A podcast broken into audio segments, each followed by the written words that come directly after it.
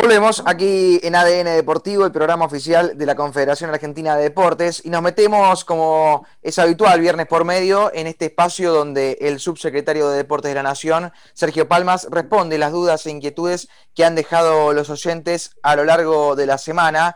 Sergio, ¿cómo te va? Buenas tardes. ¿Qué tal? Buenas tardes para vos, Nacho, para Ariel, para Santiago, a todos por ahí. ¿Todo bien? ¿Todo tranquilo?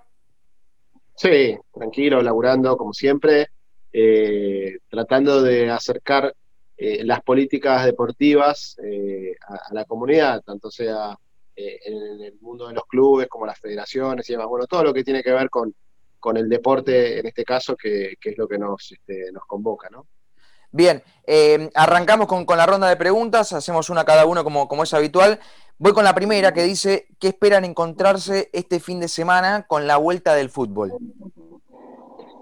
Bueno, eh, un poco de lo que ya viene sucediendo con los partidos de, internacionales que se están dando, tanto de Copa Libertadores como Copa Sudamericana, eh, que nos han servido un poco de, testeo, eh, de prueba, para ver cuáles, cuáles son las, situaciones que se van presentando y, están todo, está todo dado como para que sea de manera segura, con con los protocolos que, se han adoptado y, que tanto este, en los que tanto se ha trabajado por parte del Ministerio de Salud, con, el Ministerio de Turismo y Deportes y por supuesto con la Asociación del Fútbol Argentino. Así que entendemos que, está todo encaminado como para que eh, se produzca eh, en este marco en el que estamos inmersos hoy de, aprender a convivir con, el virus eh, con la mayor seguridad posible. Sergio, eh, la siguiente pregunta viene de parte de una persona que representa una disciplina en la que no llegan a 10 atletas para competir internacionalmente. Y bueno, y a raíz de, esta problemática, eh, pregunta, ¿qué tipo de políticas se pueden implementar para que esto no suceda?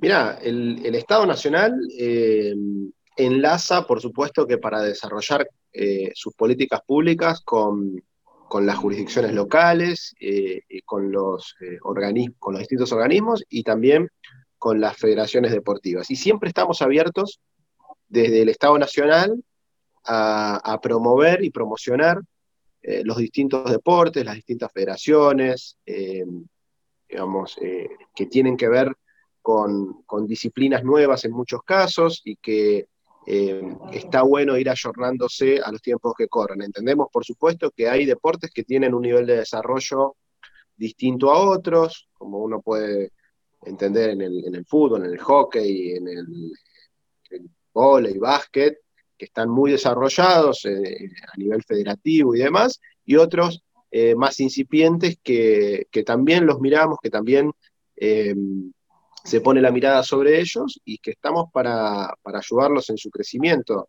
Eh, por supuesto que eh, tienen algunas limitaciones, a veces presupuestarias, otras veces eh, de distinta índole, pero que estamos para acompañar en ese crecimiento. Sergio, también nos preguntan qué balance haces de la reunión con el secretario de Derechos Humanos. Obviamente, ¿qué, se pudo sacar en limpio para, la cartera que representas? Bueno, lo primero es eh, que hay un, Estado Nacional hoy que, como sucedió eh, durante los años anteriores al gobierno de Cambiemos, em, mira con, este, mucha este, atención todo lo que sucede alrededor de los derechos humanos y los cuidados eh, en ese sentido, con mucho respeto hacia el trabajo que se viene desarrollando por parte de los distintos organismos de, derechos humanos, como, pueden ser las abuelas o las madres. Y, en ese sentido nos damos eh, la tarea de trabajar en conjunto, de, articular distintas eh, miradas y políticas. Eh, en este caso, en la reunión que se dio con, con el secretario de Derechos Humanos, Pietra Gala, tuvo que ver con una iniciativa por parte de un grupo de hinchas que, acercaron una propuesta para que eh, los clubes de la Asociación del Fútbol Argentino em, promuevan acciones con em, personas que han sido socios y desaparecidos en cada uno de los clubes, eh, que se les entregue un carnet eh, a, los este, alusivo a los familiares de, esas personas.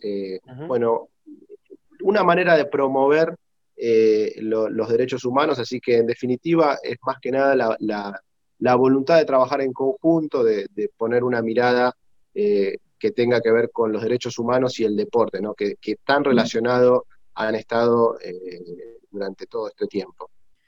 La, otra, Sergio, dice, ¿cómo tomaron la decisión de Gerardo Huertain de no volver a presentarse como titular del Comité Olímpico Argentino? Bueno, primero es una decisión eh, absolutamente eh, personal. Em, te puedo decir eh, que en definitiva lo que sí celebramos es, como en cada una de las instituciones y organismos, es que haya eh, que, la democracia, digamos, de alguna manera prevalezca, que se definan las autoridades eh, por, elecciones, y, está bueno también que haya eh, un recambio en, los distintos ámbitos del Estado, del deporte, y en este caso del COA, así que desconozco bien los motivos que lo han llevado a Huerten a tomar esta decisión, pero en todo caso celebramos que se pueda dar un recambio y seguramente eh, entendiendo o conociendo un poco la figura de la que estamos eh, hablando, eh, su relación con el deporte va mucho más allá de un, cargo, así que se, seguirá relacionado y vinculado, empujando por el bien del deporte argentino. Además, él tiene un cargo en, el, Comité Olímpico Internacional, que seguramente lo tendrá este, muy vinculado de manera absolutamente estrecha con, el deporte nacional e internacional. Sergio, por último, eh, a raíz de la aprobación de la ley de equidad de género en el deporte, eh, aprobada en la legislatura de, la Ciudad Autónoma de Buenos Aires, ¿cómo la tomaron ustedes eh, esta sanción? Y esto te lo agrego yo, ¿cómo la ven para aplicarla eh, en especial en el fútbol argentino, que es un ámbito predominado en su mayoría por hombres.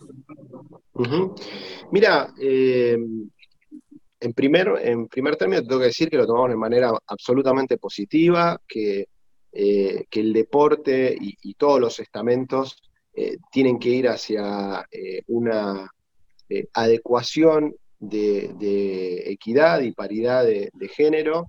Sabemos que se ha avanzado muchísimo, eh, hoy el Estado tiene un ministerio específicamente para tratar esto. Nosotros en el ámbito del deporte, en la Secretaría, tenemos por primera vez una dirección de género. Eh, entonces, es decir, la participación de la mujer eh, ha evolucionado muchísimo, pero todavía estamos lejos de, lo que sería una paridad y en ese sentido, cada una de las de las, eh, de, las cuestiones que van empujando un poco hacia que esa paridad, esa adecuación se vaya dando, en este caso de la ley de equidad en el gobierno de la ciudad, eh, va a ser progresivo eh, durante los próximos años, pero está bien estas herramientas que nos van llevando hacia, hacia ese sentido, ¿no? hacia una, paridad en general, y, y, lo tomamos, como vos decías también, como un impulso para que suceda eh, en el plano nacional, en el que, como te decía recién, hay un, hay un Estado que mira eh, con muchísima atención y con una determinación política eh, la voluntad de, sumar equidad en cada uno de los lugares, sobre todo en los espacios de la toma de decisiones. ¿no? Me parece que si bien se ha evolucionado mucho, hoy todavía la mujer no tiene un lugar eh, preponderante en los espacios de toma de decisiones y hacia allí es donde hay que apuntar. Sergio, eh, más allá de las preguntas que obviamente agradecemos que, puedas contestar a cada uno de los oyentes y que también habla de cómo, de cómo el Estado, a, través tuyo en este caso, le da respuesta a cada uno de los contribuyentes, te quería consultar por cómo está progresando el programa Clubes en Obra. Tengo entendido que son ya más de 900 los clubes que han sido alcanzados? Eh, sé que estás recorriendo alguno de ellos, ¿qué te vas encontrando? ¿Cómo va progresando eso? Mira, eh, realmente estamos muy contentos, es uno de los programas a nivel nacional, te diría, ya no solo en el ámbito del deporte, eh, que, mejor funcionan en cuanto a su implementación, en cuanto a su alcance, a su llegada, absolutamente federal. vos decías recién, efectivamente es así, estamos muy cerquita de los mil clubes en pocos meses, eh, algo absolutamente inédito, y yo siempre hago la comparación, aunque a veces es odiosa, pero eh, es absolutamente eh, real y necesaria, que nosotros asumimos con un presupuesto de 40 millones de pesos para el área de clubes, y, solamente con este programa, más otros programas, pero digamos, que, que, tienen que ver con los clubes, lo hemos multiplicado por muchísimo ese presupuesto. Clubes en Obra destina más de 500 millones de pesos para, los clubes de barrio de todo el país. Hay eh, un, programa de apoyo a la emergencia para clubes que destina más de 100 millones de pesos. Es decir, eh, hemos pasado de 40 a 760 millones de pesos eh, para los clubes de barrio y bueno, un poco es cómo uno fija el presupuesto en dónde pone sus prioridades, esto que marcamos siempre. Y está claro que para nosotros los clubes son prioridad, que también estamos trabajando en otra serie de, cuestiones vinculadas a, traerle alivio a los clubes de barrio, puede ser la implementación de una tarifa diferenciada, eh, la reglamentación de la ley de clubes, etcétera, pero está claro que a través de este programa que está funcionando, como decía, realmente muy bien, se le trae una solución a una dificultad que arrastran los clubes y que vos me consultabas recién por las recorridas y lo vemos eh, de manera real y concreta en cada uno de, nuestros, eh, de nuestras visitas a los clubes, la necesidad de la infraestructura eh, que, ya está vieja, que, necesita una readecuación, que no tienen accesibilidad para este, en sus ingresos, en sus instalaciones, para personas eh, con, discapacidades, digamos, es, muy, em, es muy compleja la situación de los clubes. Nosotros a través de este programa estamos eh, interviniendo allí y también generando puestos de trabajo, lo que marcamos siempre. Eh, este programa hasta acá ha creado más de 5.500 puestos de trabajo en todo el país y un poco esa es la, voluntad del programa, ¿no? La, génesis con la que fue creada. Y con esto cierro. el otro día teníamos un Zoom con la gobernadora de Santa Cruz, Alicia Kirchner, y referentes de los clubes eh, que han sido beneficiados, 35 clubes eh, de esa provincia, eh, a lo que lo manifestaban todos, incluso la gobernadora, inédito, nunca había sucedido que, tantos clubes de, Santa Cruz recibieran un apoyo por parte del Estado Nacional y de esta magnitud.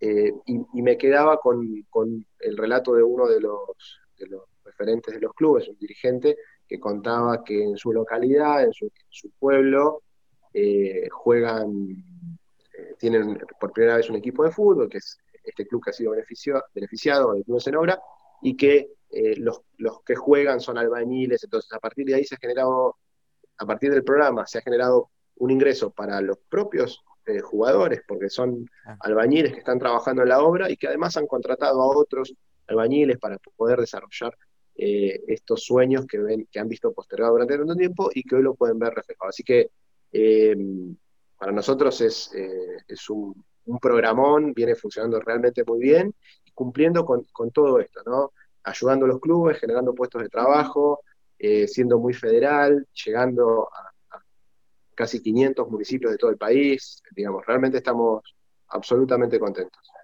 Sergio, gracias como siempre, muy claro y conciso. La verdad que, te queremos agradecer y seguramente dentro de 15 días nos volvamos a encontrar. Cómo no, Nacho, un gran abrazo para vos y para todos. Abrazo grande. Buena semana. Sergio Palmas ha pasado por los micrófonos de ADN Deportivo, el subsecretario de Deportes de la Nación, respondiendo dudas e inquietudes que han dejado los oyentes a lo largo de la semana. Pausa cortita y ya seguimos.